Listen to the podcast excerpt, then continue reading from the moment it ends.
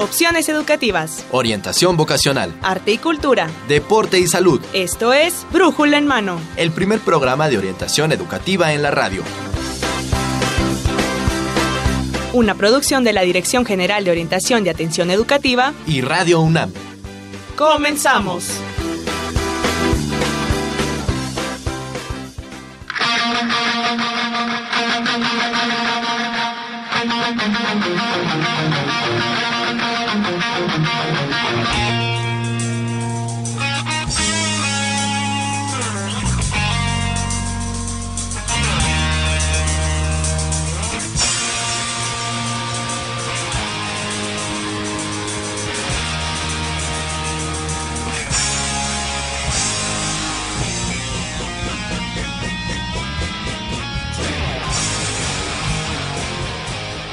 Bienvenidos, esto es Brújula en Mano. Hoy es 18 de julio del 2016 y vamos a transmitir nuestro programa 1047. En la próxima hora estaremos en los micrófonos. Dora García. Y Marina Estrella y esperemos que en esta ocasión nuestro tema sea de su agrado y de su interés. Así es, así es de que no se pierda los próximos minutos. Así es, y bueno, pues le decimos, este programa es grabado, pero no por ello no vamos a dejar de tener comunicación con usted, porque vamos a estar en el correo electrónico. Así es, el correo es brújulaenmano.com y en Facebook, Marina. También nos encuentra como Brújula en Mano y bueno, también en Twitter y en YouTube. Claro, en Twitter como brújula, arroba brújula en mano. Así es, en YouTube también Brújula en Mano y ahí va a encontrar el contenido de todo este programa. Que este programa va a tener el tema de Hábitat Puma, un hábitat lleno de tecnología. Así es que no se vaya, síganos escuchando la próxima hora. Estamos en el 860 AM de Radio Universidad Nacional. Y bueno, como todos los lunes tenemos nuestra sección Orientación en Corto. En esta ocasión nos acompañan Antonio Peralta Hola Marina, Dora, ¿qué tal? Buenos días a todos. Maxta González. Hola, un saludo a todos los que nos están escuchando en una emisión más. Y Eduardo Acevedo. Hola, muy buenos días a todos. Y bueno, esta semana seguimos de vacaciones, así es que ustedes nos traen unas recomendaciones. Así es, unas recomendaciones muy interesantes para todos aquellos que se quedaron en casa. Y bueno, pues, ¿qué les parece si vamos a nuestras recomendaciones? Esto es orientación en corto vacacional. Bueno, pues para empezar, esto va a ser un poco diferente a lo que usualmente hacemos en orientación en corto, porque pues ahora son ideas, lecturas, películas o lugares a los que queremos invitar a todos nuestros radioescuchas que no van a salir, que van a estar aquí para que descansen, lean.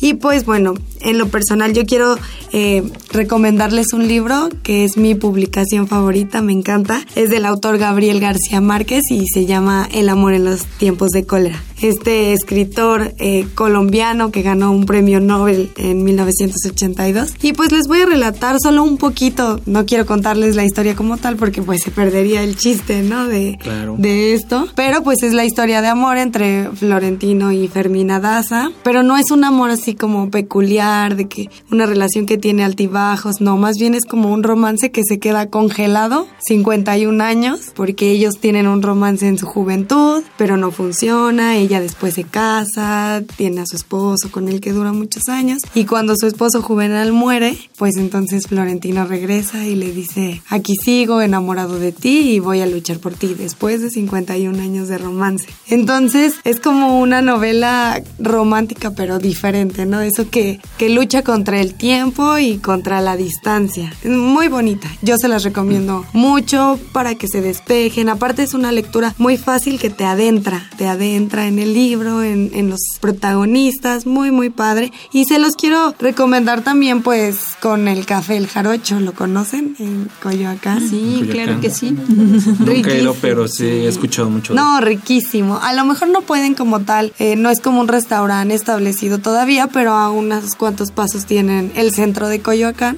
Entonces, qué mejor ambiente, estar leyendo, tomando tu cafecito y pues ver a la gente, árboles, está como muy ad hoc, ¿no? Y va a estar tranquila la ciudad porque mucha gente sale. Entonces esa es por mi parte la recomendación. muy, muy interesante. Yo, yo ahora que estás hablando de amor, yo les tengo una película que es una historia de amor muy diferente. La película se llama Hair de Speak Johnson. La vi el día de ayer y es una historia que igual pues no les quiero spoilear mucho, solo quiero hacer una pequeña semblanza. Está basada en un... tiene un ambiente futurista que a mi parecer eh, no está muy lejano a la realidad con los sistemas operativos. El protagonista es Theodore, que es un escritor, se dedica a escribir cartas para los demás. Lo curioso es que él tiene problemas de... acaba de pasar un divorcio tiene mucha soledad, está como en una transición eh, de él donde no sabe qué hacer con su vida. Y hablando de esta tecnología, hay un sistema inteligente que es tan inteligente que alcanza a percibir sentimientos y convive con él. Entonces es una historia de amor muy curiosa, llega, nos lleva mucho a la reflexión, tiene muchos mensajes a mi parecer y espero que quienes la quieran ver los puedan percibir, como el simple hecho de pensar cuánto tiempo estás con tus dispositivos móviles. Y mm, esa película me gusta mucho, me gusta mucho la fotografía, los colores, la música y el director la verdad hizo una genialidad. Ya, ya había visto una película anterior de él y la verdad les recomiendo mucho esta película. La vi ayer, la pueden buscar en su sistema de cable, Netflix, claro, video. Muy fácil de encontrar. Muy fácil de encontrarla. Y pues creo que esa película de cinco estrellas le pongo cuatro y media. pues una, una, recomendación que tiene mucho que ver con el tema que vamos a tratar hoy. Así es. Así sobre el uso de las nuevas tecnologías, así es que no se pierda. La película se llama Her, o Ella en español. Ella en español. De Speak Johnson de Speak Johnson. No se pierda esta película porque, bueno, pues eh, va a, digamos que a complementar esta información que nosotros le vamos a dar a usted con el tema de Hábitat Puma. Bueno, y yo les traigo una actividad más familiar, más dominguera y más chilanga en este aspecto. El paseo dominical que se hace cada semana en Reforma puede ser un paseo chico porque a veces varían los kilómetros. A veces lo hacen desde la villa hasta el Auditorio Nacional. Incluso está el paseo de 55 kilómetros que es por toda la ciudad pasando por las principales avenidas más importantes, las glorietas, el Ángel de la Independencia, la Diana Cazadora. Bueno, muchísimos lugares turísticos que hay en la Ciudad de México y que los podemos hacer en bicicleta, pedaleando con toda la familia, eh, no sé, con el novio, la novia, los amigos, con quien quieran en estas vacaciones. Yo creo que es, genial. Y bueno, aparte pueden llevar sus bicis, eh, sus patines, sus patinetas, todo lo que tenga ruedas, eh, los aparatos más extraños que tengan con ruedas para subirse y andar, pues lo pueden hacer en reforma. También hay un préstamo de bicicletas que es totalmente gratuito por parte del gobierno del Distrito Federal. Y bueno, también tenemos el sistema de Covici, que ese sí tiene un costo, pero pues que sirve de mucho a la gente, ¿no? Para que ande eh, pues pasándose un rato agradable allá en Reforma. Y lo mejor de todo es que puede hacer paradas donde ellas quieran, tomarse fotografías, eh, pues se la pueden pasar genial andando en bici un domingo. Eh, la verdad sí es cansado yo creo, pero no imposible de poder terminar todo el circuito eh, de reforma, ¿no? Que es lo más este, común que puedes hacer un domingo. O sea que conocemos, convivimos y no contaminamos. Así Las tres C. Sí. Qué mejor. ¿De qué hora a qué hora es el paseo eh, dominical? Se cierra reforma de 8 de la mañana a 2 de la tarde. Entonces sí es un buen lapso de tiempo para poder andar conviviendo y como dices, ¿no? Este, no contaminar. Así es. Pues muy bien, Marina, ¿cómo ves las recomendaciones de nuestros queridos estudiantes? Pues sí, para estas vacaciones está genial y para quienes no desean salir de esta ciudad, bueno, pues estas son las recomendaciones. Lea un libro, vea una película o vaya a andar en bicicleta. Y conozca, conviva y no contamine. sí. Muy bien, muchas gracias. Sí, pues igual queremos recordarles que no olviden ver nuestra transmisión a través de YouTube, en nuestro canal Brújula en Mano. Y nuestras redes sociales, también escríbanos por Facebook Brújula en Mano, vía Twitter arroba, arroba Brújula en Mano. Así es, y pues prácticamente nos estaríamos escuchando completamente en vivo, o bueno, los vamos a atender por los teléfonos completamente en vivo la siguiente semana. Ya. Perfecto. Y que tengan pues una excelente semana de vacaciones. Nuestra última semana, Marina. Nuestra última semana de vacaciones hay que, hay que gozarla, hay que divertirnos, hay que leer un libro, hay que andar en bicicleta. Así es. Sí, tenemos una semana para realizar todas estas recomendaciones que nosotros les invitamos a hacer. Entonces, bueno, pues esto fue orientación en corto, los orientamos. Eduardo Acevedo, Antonio Peralta y Maxta González. Muy bien, muchísimas gracias a Max, a, Lalo y a Toño por estas recomendaciones. Nosotros seguimos aquí en Brújula en Mano con nuestro tema que vamos a tratar, que es Hábitat Puma, pero antes también tenemos la sección de Alguien me deletrea con la palabra ningunear. Radio UNAM y el Instituto de Investigaciones Filológicas de la UNAM presentan Ningunear. 1. No hacer caso de alguien, no tomarlo en consideración. 2. Menospreciar a alguien. Diccionario de la Real Academia Española. Para conocer más acerca de esta palabra, escuchemos a la doctora Consuelo Méndez Tamargo, del Instituto de Investigaciones Filológicas de la UNAM. El filósofo español Juan Cruz Cruz explica qué significa ningunear por oposición a reconocimiento. Reconocimiento como un modo de justicia que se le hace o se le quita a una persona que posibilita dar a cada uno lo suyo, como una necesidad del individuo que toma conciencia de sí mismo, una forma de respeto en su diferencia. Los antiguos griegos consideraban que solo podía llevar una vida buena aquella persona que pudiera sobresalir en la gran ciudad. Bajo estos preceptos, Cruz establece una conexión entre el ninguneo y su más grande peculiaridad, la privación o denegación de reconocimiento. Todo ninguneo, dice, representa un acto de perjuicio o injusticia personal. Para el reconocido lingüista Moreno de Alba, es un hermoso y utilísimo mexicanismo, resultado de la inteligencia y sensibilidad de los hablantes. A su parecer, se trata de una voz no solo perfectamente formada, de acuerdo con las reglas de derivación, sino que además puede verse casi como necesaria, ya que de no emplearse hay que acudir a largas e inexactas perífrasis. Desde muy niños aprendemos a ningunear. ¿Quién no supo del compañero al que se le había aplicado la ley del hielo? Y después, ya de adultos, en el ámbito laboral, hay alguien a quien han enviado a la congeladora. Ambas son formas de ningunear. Hasta aquí solo se ha aludido a la desestima individual, pero lo más grave es que el ninguneo puede ir más allá y ser aplicado a todo un sector de la población y a veces a un pueblo entero. Eduardo Galeano identifica esta forma de ninguneo en su poema Los Nadies, hoy tan vigente, aquí un fragmento que muestra esta terrible realidad. Los nadies, los hijos de nadie, los dueños de nada, los nadies, los ningunos, los ninguneados, corriendo la liebre, muriendo la vida, jodidos, rejodidos, que no son, aunque sean que no hablan idiomas sino dialectos, que no hacen arte sino artesanía, que no practican cultura sino folclor, que no son seres humanos sino recursos humanos, que no tienen cara sino brazos, que no tienen nombre sino número, que no figuran en la historia universal sino en la crónica roja de la prensa local. Los nadies que cuestan menos que la bala que los mata. Escuchamos en esta cápsula a la doctora Consuelo Méndez Tamargo, del Instituto de Investigaciones Filológicas de la UNAM. Alguien me deletrea, alguien me deletrea. Desentrañando lo más íntimo del lenguaje.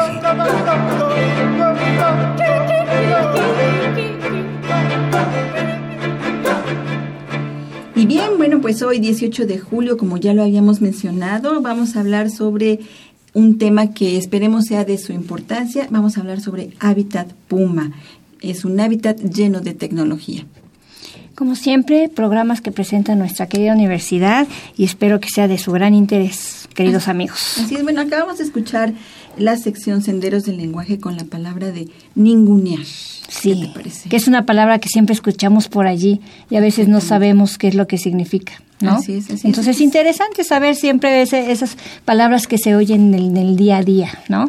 Así es. Y para ello, pues tenemos dos publicaciones y esperemos que usted también sean de su agrado y pues vamos a, pedirle que nos conteste una pregunta para que se gane uno de, de, nuestras dos publicaciones. Así es, Marina, una pregunta sencilla para que tenga que ver con nuestro tema del día de hoy, para que nuestros amigos se la ganen fácilmente, ¿no crees? Sí, vamos a preguntarles para ustedes qué son las aulas virtuales. Así es. Una pregunta sencillita. ¿Qué se imaginan que son las aulas virtuales? Ya a lo largo del programa iremos escuchando y, dando respuesta a esta pregunta, pero por lo pronto llámenos o es, más bien escríbanos, a nuestro Facebook, ¿no? Sí, este es un programa grabado porque, bueno, en la Universidad Nacional en este momento estamos de vacaciones, pero vamos a tener eh, comunicación con usted a través de nuestro correo electrónico que es brújula en mano arroba hotmail.com y bueno, pues ahí exprésenos sus dudas, sus comentarios y también la respuesta a esta pregunta para que se lleve uno de nuestros dos ejemplares que estamos regalando el día de hoy. Así es, y también se pueden comunicar por el Facebook y nos conocen como Brújula en Mano y en Twitter arroba Brújula en Mano. Y también estamos en nuestro canal de YouTube en Brújula en Mano, donde está completo este programa. Pues así es, recuerden amigos, ¿qué son las aulas virtuales para ustedes? ¿Qué se imaginan que son? Bueno, pues vamos a iniciar con el tema de ahorita y el tema de hoy que es Hábitat Puma, un hábitat lleno de tecnología. Está con nosotros para hablar de este tema la doctora Marina Kriskowski Laxague. Ella es coordinadora de tecnologías para la educación de la Dirección General de Tecnologías de la Información y la Comunicación. Bienvenida, doctora. Eh, muchas gracias, Marina, Dorita. Muchas gracias por esta invitación. Espero que les resulte interesante hablar de tecnologías y educación, que es a lo que nos abocamos en la coordinación. Claro que sí, y bueno, también está con nosotros la maestra Elizabeth Martínez Sánchez. Ella es jefa del Departamento de Formación Didáctica con uso de las TIC, de las tecnologías de la información y la comunicación. Bienvenida y gracias por estar aquí. Hola, buen día, muchas gracias Dora, Marina, muchas gracias por la invitación. Nuevamente aquí nos encontramos hablando de tecnología. Así es. Así es, y bueno, pues para nosotros nos es importante difundir y conocer qué es lo que hace la coordinación de tecnologías para la educación Habitat Puma. Doctora, sí. maestra, que nos este, pudieran platicar de Bueno, primero una una pequeña definición, ¿por qué nos llamamos Habitat Puma? Así se llamó originalmente y fue un programa que se transformó en coordinación y muchos pensarán que tenemos que ver con la ecología, y no es así. El nombrecillo como que, pero no. Es una especie de metáfora en la que pensamos cuando se creó la, el programa que es si tenemos un ambiente o un entorno donde tenemos muchas oportunidades de usar tecnología, vamos a desarrollar las habilidades necesarias para ser ciudadanos digitales y para estar formados para la vida académica y profesional que requiere nuestro país. De ahí la idea de hábitat, pero no con la ecología, sino con la idea de entorno promotor de habilidades. Un poco la idea ambiente tecnológico, podemos decir. ¿Por qué? Porque no basta con tomar un curso de computación. Necesitamos estar utilizando cotidianamente la tecnología para apropiarnos de su uso y para finalmente ser capaces de crear con tecnología y de resolver nuevos problemas. Entonces no basta un curso, necesitamos estarlo usando permanentemente y tener un entorno retador, un entorno que nos plantee desafíos. Y la idea es que la escuela sea ese, ese entorno que propone retos para los estudiantes. Y pues para la vida cotidiana, doctora, diría yo, porque, eh, bueno, al menos en, en, la generación donde yo estudié no teníamos ningún entorno tecnológico. Y hoy estamos llenos, por todos lados volteamos y vemos que necesitamos tener ciertas habilidades para podernos adaptar. Ahora, pues incluso eh, ya viene este Internet de las cosas en donde incluso los aparatos domésticos también ya vienen tecnologizados, ya estamos viendo la televisión, ya llega la televisión a nuestros hogares con Internet, viene ya muy tecnologizado todo, todos eh, estos aparatos que vienen a nuestro hogar, entonces yo creo que el estar, eh, digamos, que eh, al tanto de las tecnologías también nos está exigiendo tener ciertas habilidades, por eso yo creo que es importante. Y lo más importante es que no suceda que en casa tenemos todos esos desafíos y cuando llegamos a la escuela hacemos como un túnel del tiempo y llegamos al siglo XIX.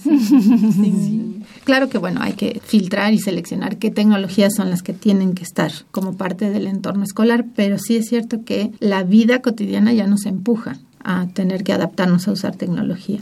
Estamos inmersos constantemente en el uso. Sobre todo en las zonas urbanas, este, en ciertas clases sociales, obviamente, pero ya hay, hay un alcance muy, muy difundido de, ciertas tecnologías y sí necesitamos poder utilizarlas con, con criterio, principalmente, con capacidad de, de, discernimiento de para qué sirven y para qué no sirven, con seguridad y con ética. Sobre todo con ética. Ahorita que dice eso, eh, doctora, eh, con lo que comenta Marina y con lo que comenta usted, eh, hago la reflexión de que no solamente los estudiantes tienen que estar eh, desarrollando ese tipo de hábitos, sino somos todos, ¿no? Los profesores eh, en el aula eh, tenemos la oportunidad de poder hacer uso de esas tecnologías, pero a veces los profesores caen en, ciertas irregularidades de pensar que el usar la tecnología solamente es hacer la clase con una presentación en PowerPoint, ¿no? Y yo creo que en este, hablando de este programa que me parece sumamente importante, de Habitat Puma, va más allá de eso, ¿no, doctora? Quisiera, eh, maestra Elizabeth Martínez, hacer un comentario a este respecto, por favor. Sí, de hecho eso que comentas es bien, bien importante, la parte ética, no solamente en el uso cotidiano que hacen los profesores, sino el fomento también a que los alumnos hagan uso ético de la tecnología, en el sentido de qué actividades o qué trabajos son lo que les piden para evitar el famoso copy-paste, ¿no? Porque muchos profesores de pronto nos dicen, es que los, los alumnos nada más copian y pegan de Wikipedia y ya. Y no, no es que esté mal que copien de Wikipedia, sino más bien qué actividades son las que les estamos solicitando que permiten que hagan una copia, no solamente de Wikipedia, de cualquier lado, ¿no? En cambio, si pedimos actividades que tengan un poco más de reflexión, búsqueda de información, análisis, etcétera, realmente ahí sí estamos haciendo un buen uso ético de la tecnología. Además ellos, Marina, eh, amigos, eh, los mismos maestros, yo he visto que hacen un copy-paste, les dicen a los alumnos, no deben hacer copy-paste, pero ellos en sus presentaciones de PowerPoint hacen copy-paste. Que ¿no? está mal, lo malo es no, no citar, ¿no? No dar el crédito a quien lo hace de manera original. El famoso plagio, ¿no? Que ahorita hay toda una discusión acerca del plagio y de cómo eh, ver o darse cuenta de que hay plagio plagio en las obras académicas. ¿no? Por eso es una formación docente del uso de las tecnologías. Sí, creo que estás dando en el, en el clavo. Así es. La, la coordinación se dedica, la coordinación de tecnologías para la educación se dedica básicamente a la formación docente. Y esto es porque consideramos desde el inicio que eh, generar este hábitat o este entorno favorecedor o desafiante en torno al uso de las tecnologías tenía que ser a través de los profesores, porque es el profesor el que puede plantear actividades interesantes, actividades que involucren la tecnología, pero que la involucren de una manera productiva y pues nos abocamos a formar a los profesores porque son los responsables de la docencia y son los que pueden hacer una diferencia en la relación a los alumnos. Em, además, bueno, lo, lo, decimos siempre, ¿no?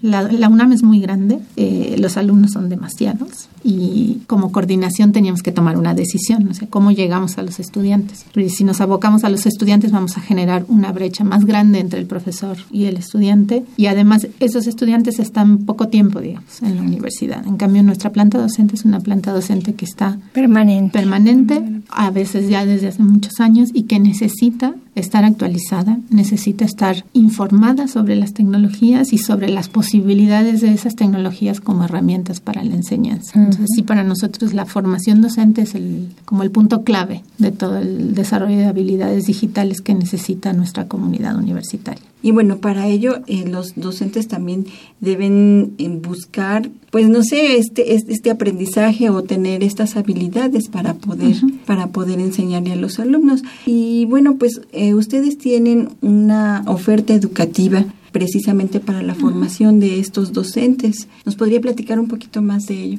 Sí, yo hablo en general y luego le paso a, a él y la, la estafeta, que es su responsabilidad. Nosotros tenemos un programa permanente de formación docente en el uso de tecnología. Es permanente porque funciona en colaboración con las distintas dependencias, escuelas y facultades. No es que nosotros publicamos un calendario y los profesores deciden si se inscriben, sino que acordamos con cada subsistema del bachillerato, con cada escuela o facultad o con cada instituto. Trabajamos prácticamente con, todas las facultades, todo el bachillerato y algunos institutos, qué necesitan, cómo lo necesitan y en función de eso armamos una propuesta. Entonces, todo lo que les ofrecemos es en función de sus necesidades, con un calendario acorde a sus necesidades y eh, acordado entre ambas partes, de manera que eh, los profesores sientan que están en un proyecto institucional y reciban cierto apoyo, o sea, tienen que de pronto asistir a una sesión o entregar trabajos, etcétera, y es algo que toda la la institución está... ¿Es presencial o semipresencial o a distancia? Semipresencial, prácticamente toda la oferta es semipresencial, porque nosotros consideramos que la mejor manera de que un profesor venza el miedo a la tecnología y eh, desarrolle habilidades mínimas que necesita es echarse al agua y aprender a nadar. Entonces, al estar en una situación semipresencial, el trabajo, la parte a distancia los obliga a sobrevivir de alguna manera y eso hace que desarrollen muchas habilidades que de otra manera no desarrollarían. Y conservamos la parte una parte presencial porque es fundamental para el contacto que tenemos con los profesores para eh, el lado humano que necesita toda propuesta de formación. Y durante la etapa a distancia siempre cuentan con apoyo, por ejemplo, de nuestro programa de becarios, que los becarios asisten a los planteles del bachillerato o a las escuelas y facultades a dar apoyo al profesor que necesita un poquito más de acompañamiento. ahora sí, se, cambian los papeles ahora. Así es. Entonces, bueno, Eli les va a contar un poquito de qué se trata la propuesta, porque tenemos de diferentes variedades. Y, dependiendo de la variedad del costo, supongo. Eso es algo bien interesante que les, platicamos. Contamos alrededor como con cinco diplomados, cinco o seis diplomados que van desde el uso básico de la tecnología, es decir, casi casi de no sé utilizar nada, hasta el uso de móviles, de dispositivos móviles como el, el las tabletas de decir marcas? Sí, claro. Ok. Eh, como el iPad, que es de las que estamos utilizando más, que aunque es un diplomado, digamos, mm, para aprender a utilizarlo también de, el iPad desde que se saca de la caja hasta cómo integrar diferentes aplicaciones en cada una de las de las actividades que dejen los profesores y también dependiendo de la disciplina que, que manejen, ¿no? ya sea matemáticas, física, literatura, etcétera. Tenemos alrededor de 40 talleres también que son de, del uso básico, de cómo integrar las tecnologías en planeaciones didácticas, hasta cosas muy avanzadas como de pronto es el uso de plataformas eh, educativas como una muy famosa que es la plataforma Moodle. La más usada del planeta. La más usada del planeta, así es. Igual desde el uso básico de Moodle hasta cómo integrar evaluaciones, integrar rúbricas, etcétera. En cuanto a microtalleres, que esa es una modalidad que bueno nosotros nos inventamos con ayuda de la, de la prepa, este, que son eh, sesiones de cinco horas presenciales totalmente, donde ahí el profesor aprende a utilizar una herramienta muy específica, como por ejemplo el blog o las redes sociales o eh, Google Maps, por ejemplo. O las wikis famosas, ¿no? Ya wikis ya no trabajamos, pero por ejemplo Google Drive, sí, de hecho un poco, como Google Drive, por ejemplo, para eh, trabajarlo dentro del aula. Entonces son sesiones de cinco horas y en esas cinco horas aprenden a utilizar la herramienta y aparte la integran en una de las actividades. muy interesante. Y en cuanto a materiales, pues también tenemos diversos tutoriales que hemos creado a lo largo de toda esta oferta educativa para diferentes cosas como por ejemplo el utilizar rúbricas, el utilizar diferentes aplicaciones de en los dispositivos móviles para Moodle, etcétera. Entonces sí tenemos una variedad bastante amplia. No, pues muy interesante. Y, y me, me, decía de los costos. Ah, los, costos. los costos. es que luego esos nos preguntan mucho y la verdad es que... Bueno, este es un, programa permanente de formación docente que no vamos a decir que es gratuito, porque sí cuesta, eh, pero le cuesta a la universidad. El profesor no tiene que pagar nada. Lo hacemos por eso en colaboración con la institución, la dependencia, es decir... Eh, la Facultad de Ontología, por ejemplo, nos solicita un programa, nos ponemos de acuerdo y vamos trabajando en colaboración, de manera que el profesor que se inscribe sabe que tiene un costo, pero que de alguna manera la universidad lo está becando, por así decirlo, porque es de interés de la, para la universidad que el profesor se actualice. Claro. Eh, entonces, realmente no tiene ningún costo para el profesor, sí para la universidad.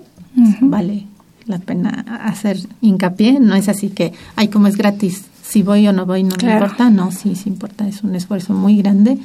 Y para decirlo honestamente, se sostiene básicamente con recursos extraordinarios que nuestra dependencia, la de GETIC, genera. Es Mm. decir, eh, hay otra dirección, que es la de educación continua, que genera recursos porque trabaja vendiendo cursos, este, diplomados, etcétera, hacia el público en general, y de ahí salen recursos que nos sostienen por el momento. Esperemos que en algún momento esto ya no tenga que ser así, pero por el momento nos sostenemos de, de esa manera y por eso es importante recalcar que no es que no cuesta nada, ¿no? O sea, sí le cuesta, pero lo asume, básicamente lo asume la DGTIC. Y de hecho, en esta cuestión de tipo beca que manejamos con los profesores, también les pedimos el compromiso de, obviamente, integrarlo en su en su práctica docente y en algunos casos si pueden apoyarnos a replicar ya sea el diplomado, los módulos, los talleres o microtalleres dentro de su dependencia. Entonces, de esta manera también eh, apoyamos en un esquema de que la dependencia vaya creando su propio eh, eh, programa de formación con sus propios recursos y nosotros los asesoramos y acompañamos durante todo el proceso. Pero entonces de esta manera logramos un poco bajar los costos en cuanto a el pago de asesores, etcétera. Es un programa de ganar, ganar, ¿no? Sí. Sí. Básicamente sí. Todos Sí. ganamos. Bienvenidos Pues a. Sí, sí, sí, sí. yo Un hábitat lleno de tecnología. donde alumnos y profesores universitarios pueden desarrollar sus habilidades digitales y así incorporarse a la nueva era digital. La UNAM a través de la DGT hacen un esfuerzo de formación en el uso de las TICs, otorgando una beca en especie para cursar diplomados, talleres o seminarios. Talleres de introducción, intermedios o de nivel avanzado es parte de lo que ofrece Habitat PUM. divididos en bloques temáticos y microtaller individual. Además, amplia variedad en diplomados que incrementan conocimientos y habilidades en las TICs para utilizarlas de manera eficiente, ética y segura en su desarrollo académico y profesional. Para jóvenes existe apoyo académico, donde hay capacitación sobre el uso de las TICs, posibilidad de desarrollo de tesis, servicio social y programa de becas. Si tu carrera es afín a la educación y a la tecnología, puedes realizar tu servicio social. El programa de becas es para estudiantes de licenciatura. Profundiza tu conocimiento en las habilidades digitales a través de cursos especializados que integran las TICs en los procesos de enseñanza y aprendizaje en la UNAM. Habitat Puma cuenta también con el aula virtual para uso de profesores y estudiantes. Registrarse es muy sencillo. Y por último, el ticómetro. Herramienta elaborada para mejorar la calidad de los programas de formación de los alumnos e incrementar la equidad en el acceso a aquellos métodos, tecnologías y elementos que favorezcan su preparación y desempeño en línea. ¿Quieres conocer más de Habitat Puma y la importancia del uso de las TICs? Entonces sigue con nosotros en el 860 de AM. Estás escuchando Brújula en mano.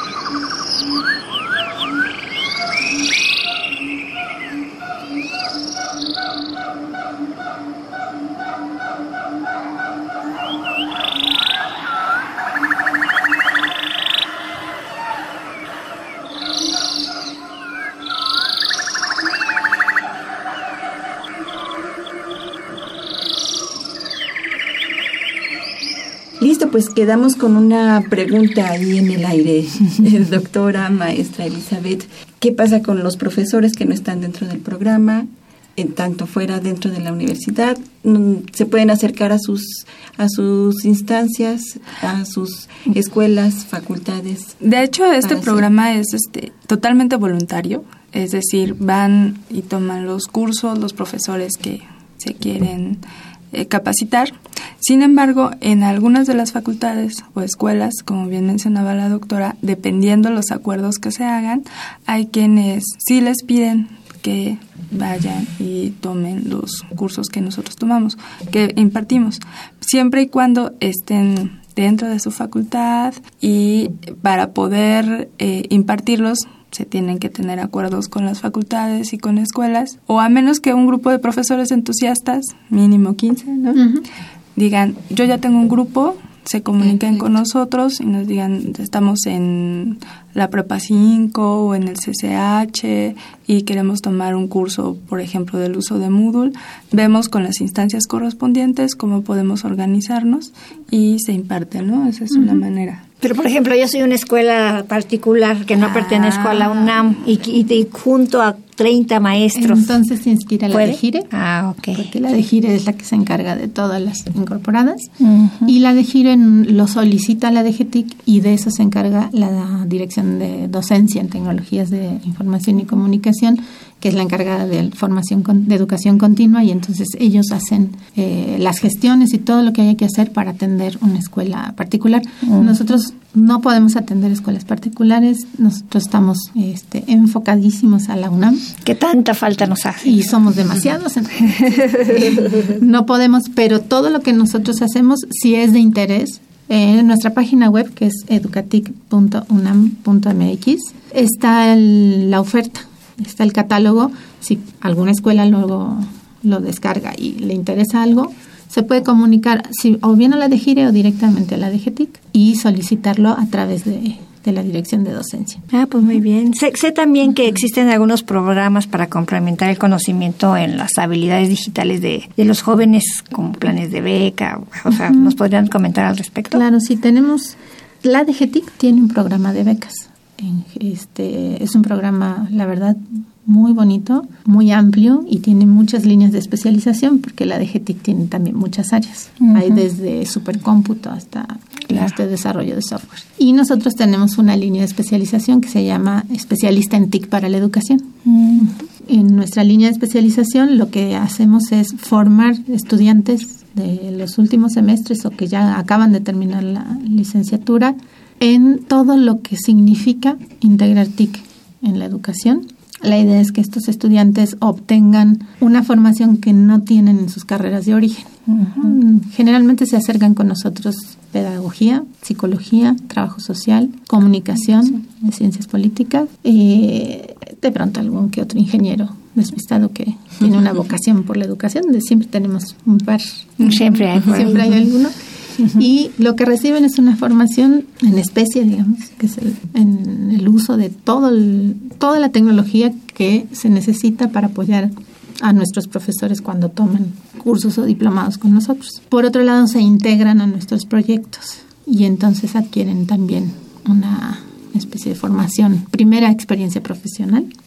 Pueden ingresar a todos los proyectos que desarrolla la coordinación, que no son solo de formación, explícitamente de formación, también para poder hacer esa oferta de formación hay que investigar tendencias en tecnologías para la educación, hay que hacer muchas otras cosas y este, entonces están un año y medio con nosotros, seis meses, el primer semestre es pura beca en especie, este, los, los saturamos de cursos. ¿Es como un servicio social o es diferente? Es diferente porque les damos, mira, en total reciben 300 horas de formación durante un año y medio. Si cumplen las 300 horas se llevan un diploma sobre como especialista en TIC para la educación.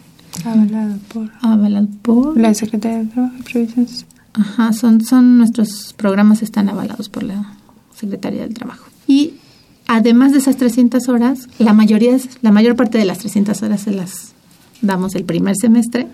Y los que sobreviven, porque es así realmente... Es pesado. Es pesado. eh, y, califican, entran a la beca en, a la beca económica que dura un año. Durante ese año siguen tomando cursos, pero se integran mayormente a los proyectos. Entonces, pues es un, es un programa muy interesante. Eh, cada, cada generación son un montón. En este momento, becarios con beca económica tenemos 30. 30. Y aunque no sea con beca económica, pero no hay algo así como para yo académico. como académico, pues no, pero podríamos inventarnos algo. Pues lo único que tenemos es un, quien está haciendo un sueño sabático con nosotros, ¿no? Año sabático, por ejemplo. Ah. Tenemos profesores que, por ejemplo, profesores de carrera del bachillerato, que tienen su año sabático y de pronto se acercan y lo hacen con nosotros. Eh, Qué bien. No sé, podemos inventarlo. En realidad, este, de lo que se trata es de, de hacer sinergias para que las cosas se multipliquen. Claro, que eso es lo importante. Entonces, no. Lo que de pronto sí tenemos también son colaboradores. Por ejemplo, ahorita estamos eh, trabajando con la Escuela Nacional Preparatoria para conformar un diplomado en el uso de, de tecnología en las asesorías académicas. Entonces nosotros estamos trabajando la parte de tecnología, ¿no? Cómo integrarla y de parte de los académicos de la Escuela Nacional Preparatoria nos están apoyando con toda la parte del programa de asesorías académicas específico que tiene la prepa para de esta manera hacer el diplomado en conjunto. ¿no? Entonces, esas colaboraciones con los académicos sí los tenemos, o de pronto, por ejemplo, con odontología, ¿no? que también requiere algo muy específico, pues nosotros somos expertos en tecnología, pero no en odontología. Entonces, ahí sí requerimos el apoyo de esos académicos. O otro programa que trabajamos fue el de trabajo social, donde también ahí nos apoyaron algunos académicos en su expertise como trabajadores sociales y nosotros aportando la parte tecnológica para poder hacer algo en conjunto. También con el CCH lo También. hemos hecho. Y este, por ejemplo, para profesores de bachillerato que específicamente de matemáticas, pues entonces nos ponemos de acuerdo con, con instancias especializadas. ¿no? Eh, ahora, como académico para tomar un curso, por ejemplo, este, ahí sí no sé, tendremos que inventar un, un, un, este, una manera de resolverlo, ¿no? Este, pero nosotros estamos siempre dispuestos a, a inventar cosas nuevas. Ah, pues sí. Pues qué interesante, eh, maes- doctora Marina Kriskowski, maestra Elizabeth Dorita, porque bueno, tenemos la idea de que los nuevos, los chicos, los jóvenes ya vienen con el chip integrado, que ya saben el uso de las tecnologías y aquí estamos viendo que eh, hay chicos que están este, tomando 300 horas, 300 horas de...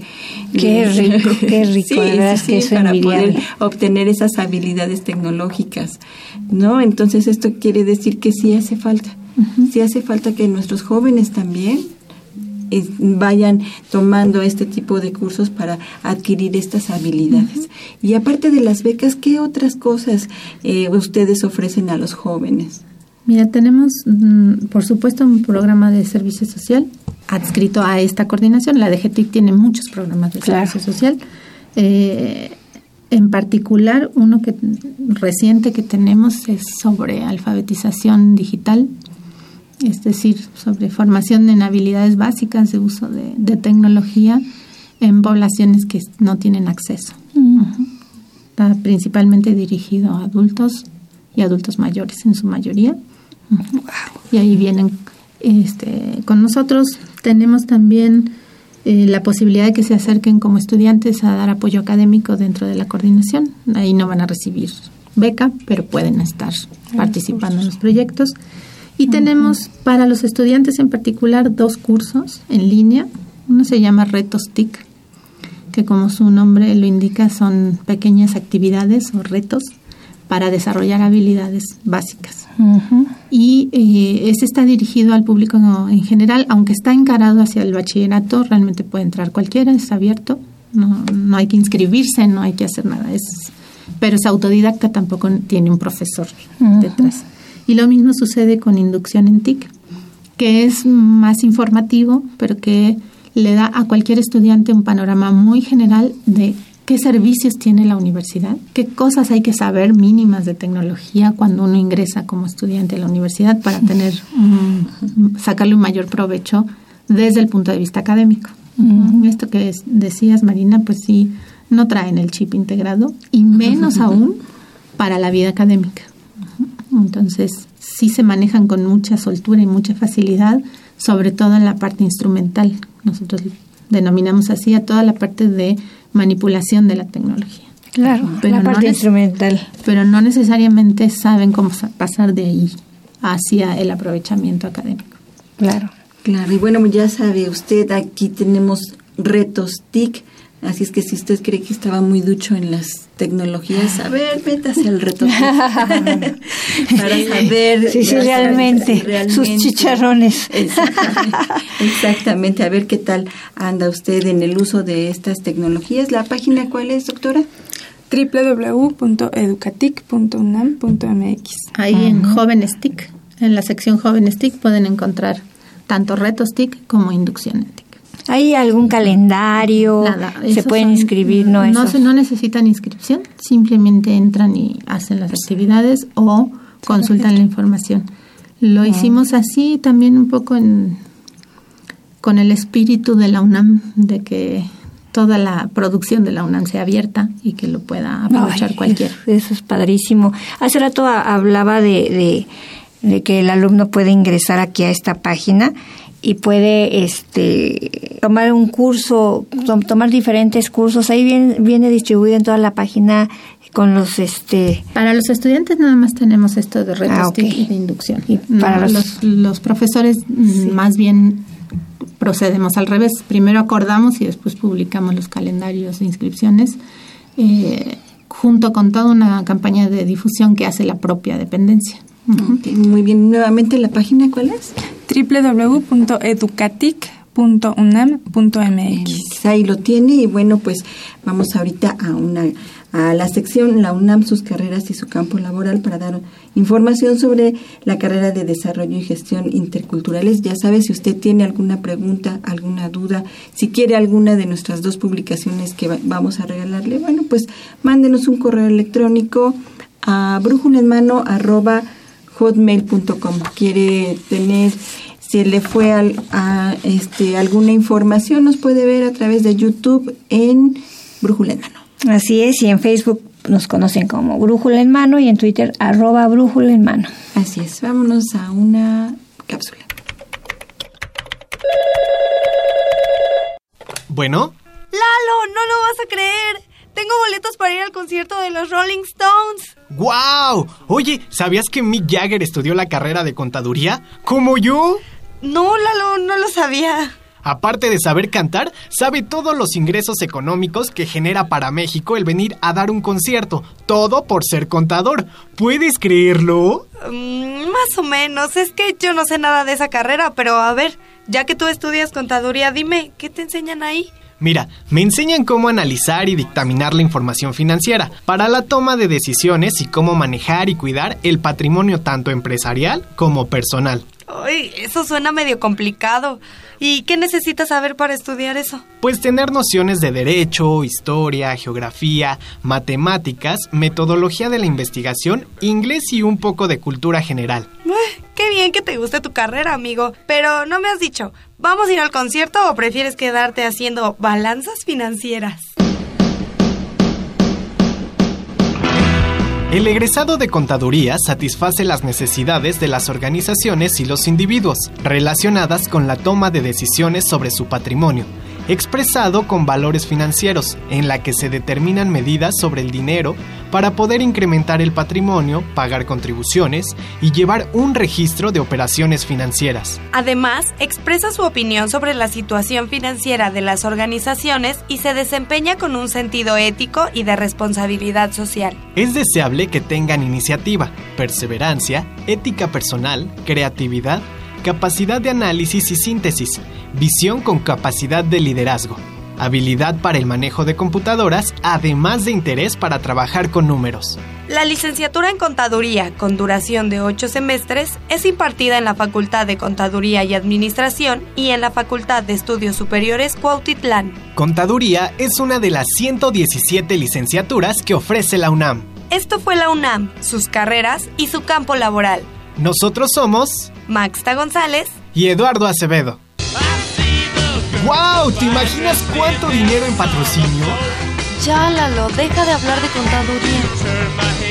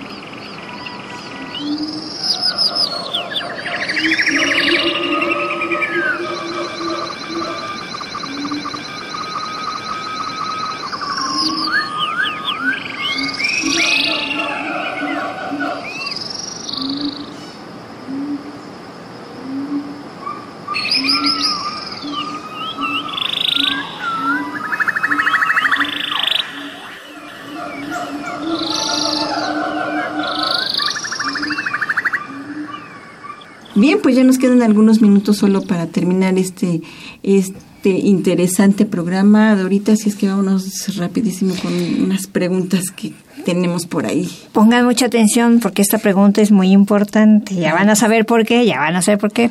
Así de que quiero preguntarles a nuestras invitadas, ¿qué son esto de las aulas virtuales, maestra Elizabeth Martínez? Las aulas virtuales es un servicio que tenemos nosotros en educatic.unam.mx, donde los profesores pueden tener un espacio en esta plataforma Moodle para poder ahí colocar sus actividades, lecturas, foros de discusión, etcétera, ¿no? Tener una comunicación con el alumno. Les llamamos aulas virtuales porque es una extensión del aula, ¿no? Del aula física. Ahí el profesor puede tener, insisto, todo su material digital videos, lecturas, imágenes, etcétera, actividades. Los alumnos pueden subir ahí sus actividades, colocar ahí sus tareas, en lugar de enviárselas por correo electrónico al profesor para no saturarlo, a través de esta aula virtual pueden ahí colocar todas sus actividades y además el profesor puede dar un seguimiento puntual de las actividades que, que tiene el alumno.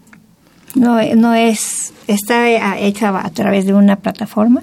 Con plataforma Moodle, como bien mencionabas, que es de la más usada en el mundo. Porque es una plataforma libre, libre. De uso de código abierto que nosotros también podemos como universidad eh, complementar y sí es la plataforma que más se usa en la universidad, en, el mundo, pero en la UNAM también, también. La mayor parte de las facultades. ¿Solo necesito ser profesor de la UNAM o puede ser cualquier profesor? No, de la UNAM.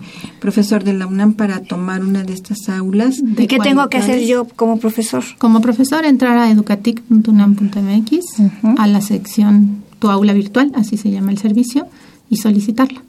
Se llena un pequeño formatito y sí tiene que ser profesor de la UNAM, claro. porque nos tiene que dar su RFC o su número de trabajador. Perfectísimo. Perfecto, y, empezar a trabajar ahí en, esta plataforma. Padrísimo, porque es un ayuda, apoyo fenomenal. Sí, y también he escuchado que hablan ustedes del ticómetro. ¿Qué es el ticómetro? El ticómetro es un instrumento parecido al termómetro, pero que mide las habilidades en el uso de tecnología. Wow. Y es un instrumento que desarrollamos en la coordinación. Eh, lo aplicamos a partir de la generación 2013 de, nuevo ingreso al bachillerato. Se aplica para tener un perfil de los estudiantes, cómo llegan en términos de habilidades, esto que decimos, no traen el chip, pero qué traen. Y a partir de ahí poder tomar decisiones acerca de tanto de infraestructura, qué necesidades hay de infraestructura en nuestro, sobre todo en nuestro bachillerato, que había muchas, que por suerte ya se, ya se trabajó resolviendo. Y de qué les enseñamos, o sea, sobre qué trabajamos. Por eso ofrecemos Retos TIC, pero además tenemos otro, digamos, de ahí sale también la necesidad de formación docente, para que los profesores apoyen en las habilidades que faltan. Básicamente tiene que ver con uso de muchos eh, software que son muy, este, muy para la vida académica y con la búsqueda de información. ¿Qué han encontrado en esto, en esta aplicación del ticómetro? Porque lo han aplicado en, en todo el bachillerato de la UNAM y también en toda la licenciatura de la mm, UNAM. Todas no, porque son muchas. Este, hasta ahora llevamos algunas, pero sí, sí tenemos varias. Eh, en, en el bachillerato sí es a todo el bachillerato. Alrededor de 32 mil, 33 mil chicos lo contestan cada periodo de inicio de ciclo escolar, eso es en agosto más o menos. Y así en, un minutito. En un minuto que ¿Qué resultó? Pues que tienen algunos conocimientos, sí, tienen habilidades básicas en el uso de tecnología y esto que les decía, les falta mucha profundización en todo lo que es el procesamiento de la información, la búsqueda y el acceso eh, crítico a la información, no solamente googlear. Claro. Y muchas cosas que tienen que ver con la seguridad, tanto de sus datos personales como de la información, del cuidado del hardware, ¿no? Hay muchos niños que pueden perder toda su información. por desconocimiento. Por desconocimiento.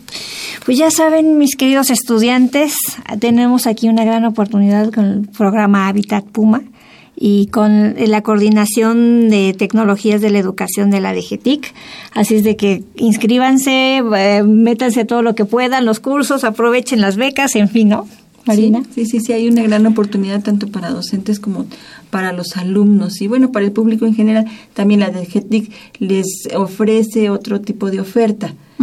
Otro tipo de oferta para quienes no son de la UNAM. Bueno, también puede haber este tipo de este cursos, talleres, Hay muchos cursos, talleres diplomados y el ADGT tiene centros de extensión fuera de CEU, en la cual puede acudir cualquier persona. No todo está en Ciudad Universitaria, hay centros de la DGTIC que está están a su alcance según la zona donde usted viva, ahí hay centros de cómputo que son de la DGTIC y de una oferta educativa muy amplia, ¿no? Desde eh, talleres, cursos muy sencillos hasta lo más especializado en cómputo, así es que acérquese a la DGTIC. Así es, pues muchas gracias a nuestras invitadas, les agradecemos muchísimo por haber venido a compartir todo esto que me parece sumamente importante e interesante para los alumnos y maestros. Gracias, gracias a ustedes por la invitación y esperemos seguir colaborando.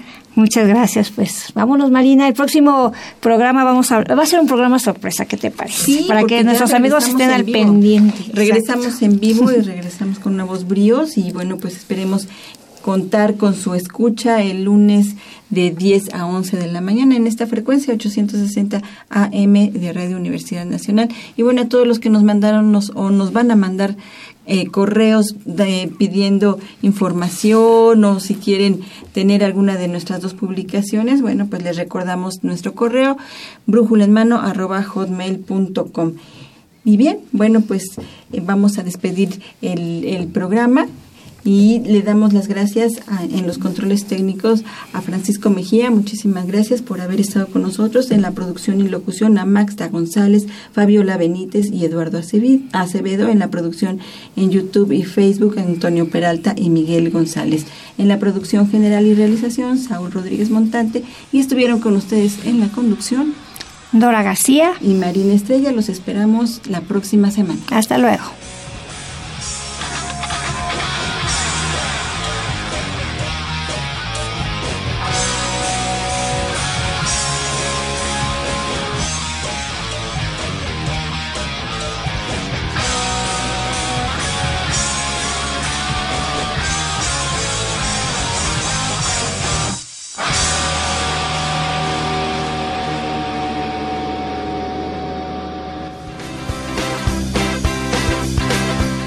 Dirección General de Orientación y Atención Educativa y Radio UNAM presentaron Brújula en Mano, el primer programa de orientación educativa en la radio.